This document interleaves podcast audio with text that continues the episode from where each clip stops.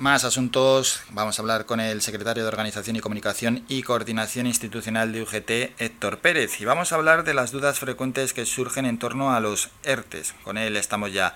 Héctor, buenos días. Buenos días, ¿qué tal?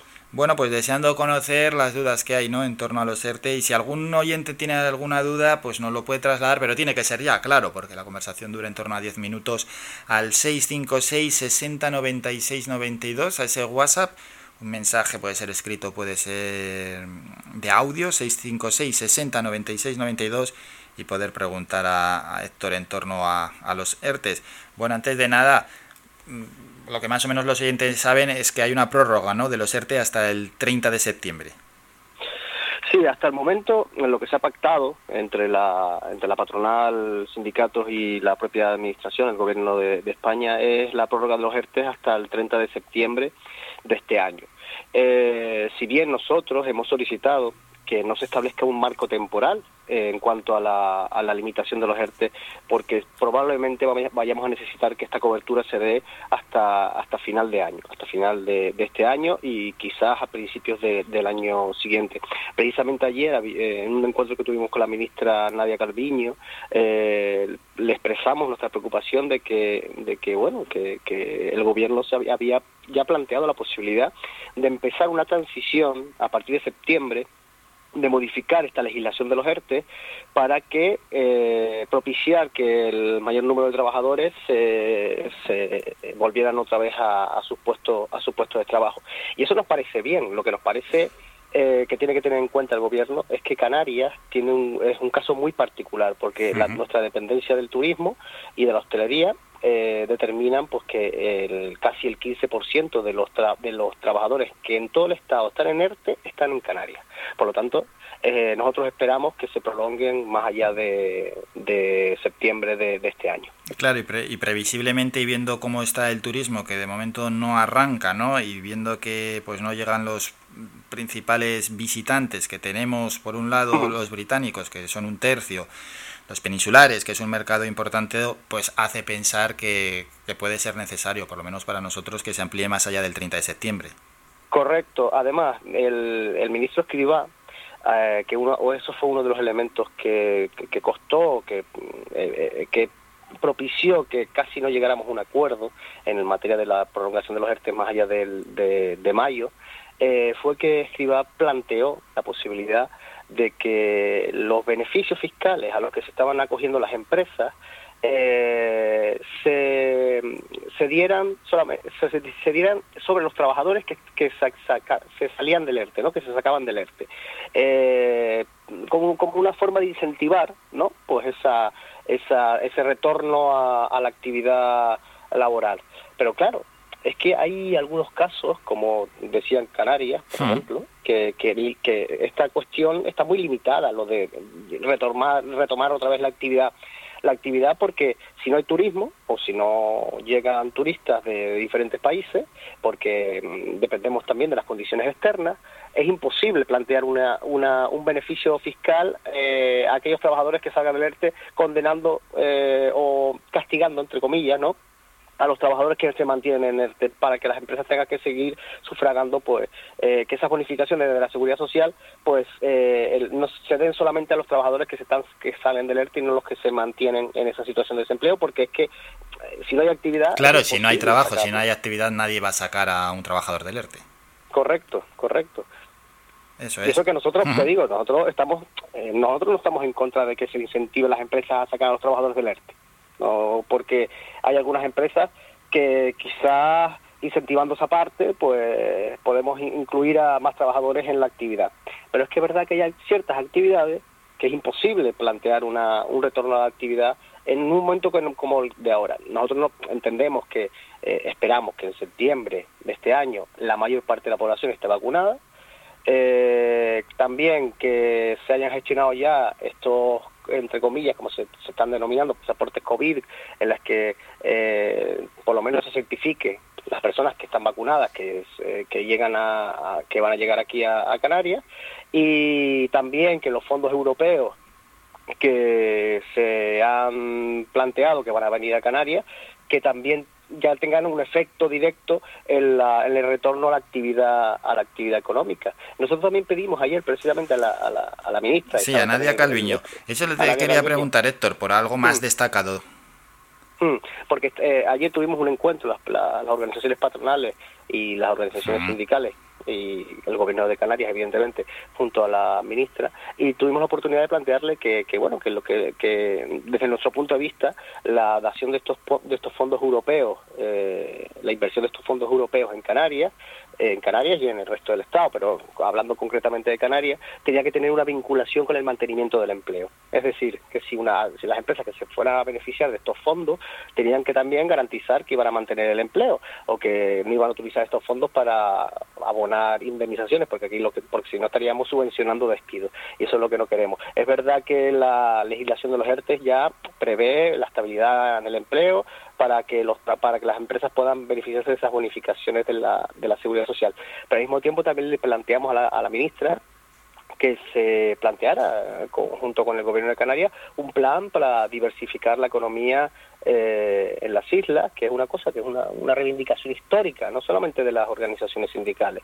Eh, también las patronales lo han planteado en algún momento, de propiciar un escenario, un clima para poder diversificar la economía, para no depender claro, tanto. que no pase lo que ha pasado este año.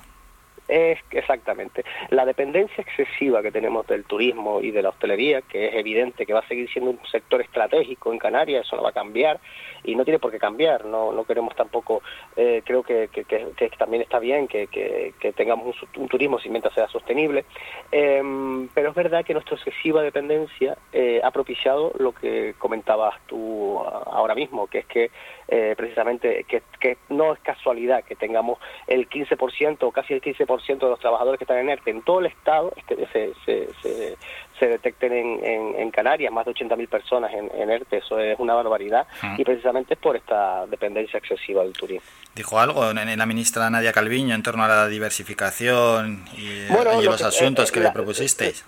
La ministra lo que se centró sobre todo en la digitalización, en propiciar la digitalización, aprovechar estos fondos europeos para también convertir al sector económico, el turismo aquí en Canarias como puntero pero es cierto que eso de, eh, esto, esto de la diversificación económica que se ha hablado en numerosas ocasiones eh, merece un debate a fondo y una reunión monográfica. Esperemos que en algún que pronto se, se pueda dar estas circunstancias porque para nosotros es urgente, ¿no? Porque es que en Canarias ha ido desapareciendo la hmm. industria.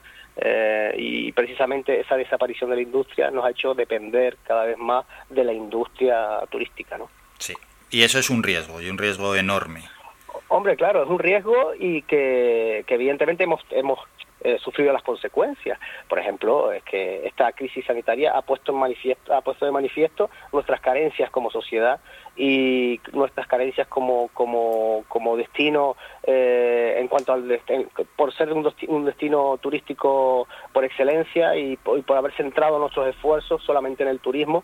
De hecho, eh, la mayor parte del discurso político o el discurso de las organizaciones empresariales siempre se basa en, en el turismo. Nosotros entendemos, además, una de las cosas que nosotros propusimos al gobierno de Canarias y que se ha llevado a cabo eh, también con, con, con, la visión o con la intención de también plantear una diversificación económica. Es un programa que estamos llevando a cabo que es de economía social, eh, en la que estamos proponiendo y estamos impulsando la creación de cooperativas en el sector agrícola, el sector ganadero, que es un sector que históricamente se ha ido abandonando, los campos canarios se han ido abandonando.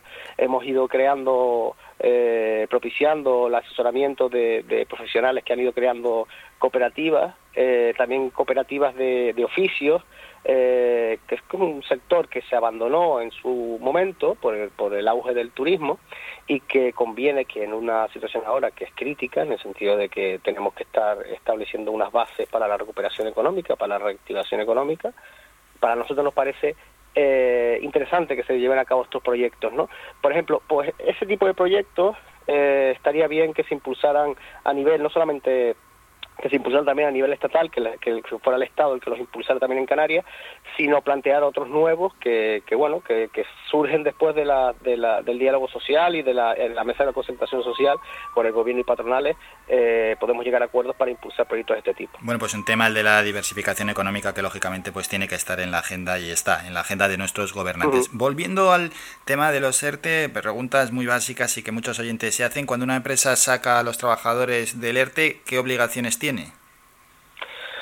Bueno, la, empresa lo que tiene que hacer es mantener a los trabajadores en las mismas condiciones en las que estaba eh, anteriormente eh, y garantizar, evidentemente también, porque una de las cosas que se han ido relajando eh, a medida que ha ido avanzando el, procedimiento, el proceso de vacunación es el tema de las medidas de seguridad dentro de las empresas con respecto a la, a, la, prevención, del COVID.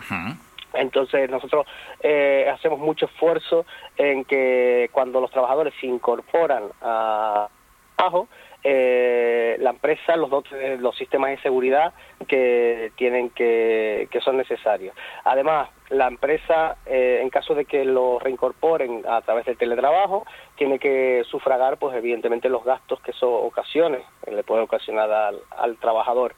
Al mismo tiempo, el trabajador cuando se incorpore a su puesto de trabajo, que es cierto que la empresa puede llamarlo de un día para otro y tiene la obligación de incorporarse eh, cuando, lo, cuando la empresa lo llama, eh, bajo posibilidad de sanción o, despido en caso de, de abandono del puesto de trabajo. hay que tenerlo claro para que los trabajadores lo, lo, lo, sepan, lo conozcan, ¿no? lo sepan. Y, y claro, y, no cambia, simplemente la, el ERTE eh, supone para que los para que los, para que Pero tiene que estar un tiempo mínimo contratado. O sea, si te saca del ERTE una empresa no te puede despedir mañana. A ver, la empresa, el despido en, esta, en esta, en esta sociedad, en este, en este país es libre. Es decir, la empresa puede despedir. El problema es que si despide antes de los seis meses, mm. tendría que abonar todas las bonificaciones a las que se ha de las que se ha beneficiado durante eh, esta etapa. Eh, además, el despido podría ser calificado como improcedente, tendría que abonar toda la indemnización y bueno, supondría un coste excesivo para la empresa. Eso es lo que da garantía a, la, clave. a la estabilidad del empleo. Y en una situación como esta, en la que las empresas pues, no pueden permitirse tampoco unos gastos excesivos, eso es una cláusula que para nosotros es muy sólida y que, y que ha garantizado que no se destruya empleo. Porque es cierto que algunas empresas, no muchas, pero sí es verdad que hemos detectado en los, en los gabinetes técnicos nuestros, y eh, así no nos han convocado para, para negociarlo, que algunas empresas han pasado del ERTE al, al ERE, al expediente extintivo, ¿no? Eh, eso sí, abonando todas las bonificaciones que han tenido que, que de las que se han beneficiado y ha supuesto un gasto un gasto considerable a la empresa, ¿no? Pero es que hay eso por tanto, sí. las grandes, ¿no? Vale, por eso, eso en cuanto al aspecto de la empresa y ya la última pregunta. La situación en la que en estos momentos, en esta nueva prórroga, queda un trabajador que siga a día de hoy en ERTE. Hmm un trabajador que sigue ahora mismo en ERTE sigue cobrando el 70% de la base reguladora, eh, el contador continúa a cero, es decir, ahora no está consumiendo, no está consumiendo eh, desempleo, ¿Mm? eh, solamente establece una diferencia, que es que si el trabajador es despedido en 2022, el consumo de, de, ese desempleo si se, si se registra, ¿no? En el sentido de que si, si, si la es como si, si hubiera consumido.